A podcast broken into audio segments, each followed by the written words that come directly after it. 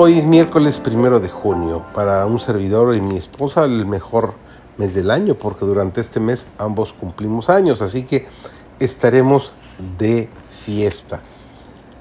El título esta semana ha sido Jacob e Israel, su servidor David González.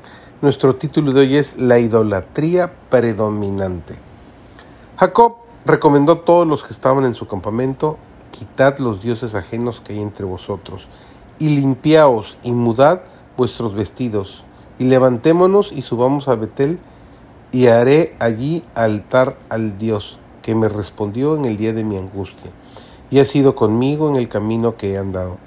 Así dieron a Jacob todos los dioses que había en poder de ellos, y los arcillos que estaban en sus orejas, y Jacob los escondió debajo de una encina que estaba junto a Siquem y la familia de Jacob ya nunca los encontró. Jacob fue humillado y requirió que su familia se humillara y se despojara de todos sus adornos, pues él iba a hacer expiación por los pecados de ellos ofreciendo un sacrificio a Dios para que él les concediera su favor y no quedaran abandonados para ser destruidos por otras naciones.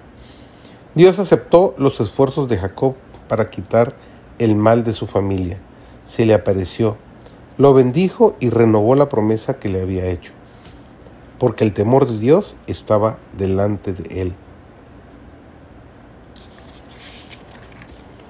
Pablo instó a sus hermanos a preguntar qué influencia ejercerían sus palabras y hechos sobre los demás, y a no hacer nada por inocente que fuera en sí mismo, que pareciera sancionar la idolatría u ofender los escrúpulos de los que fueran débiles en la fe.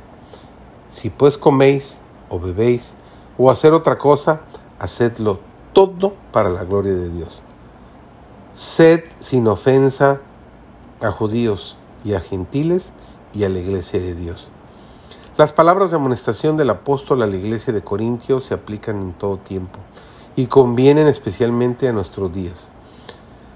Polidolatría, él no se refería solamente a la adoración de los ídolos, sino al servicio propio, al amor a la comunidad, a la complacencia de los apetitos y pasiones. Una mera profesión de fe en Cristo, un jactancioso conocimiento de la verdad, no hace cristiano a un hombre. Una religión que trata solamente de agradar a los ojos, a los oídos o al gusto, o que sanciona la complacencia propia no es la religión de Cristo. La causa de Dios debe ocupar el primer lugar en nuestros planes y afectos. Se necesita presentar un mensaje directo concerniente a la complacencia del yo, mientras la causa de Dios carece de recursos. Algunos están tan fríos y apartados que no comprenden que están fijando sus afectos sobre tesoros terrenales que pronto serán barridos para siempre. El amor al mundo los está trabando como un grueso vestido, y a menos que cambien su proceder, nunca sabrán cuán preciosa es la práctica de la abnegación por amor a Cristo. Todos nuestros ídolos, nuestro amor al mundo, deben ser expulsados del corazón.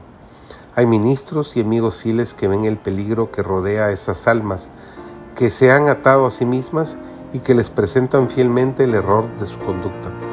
Pero los que son reprochados en lugar de aceptar las amonestaciones en el espíritu en que fueron dadas, beneficiándose con ellas, se levantan contra los que tratan con ellos fielmente.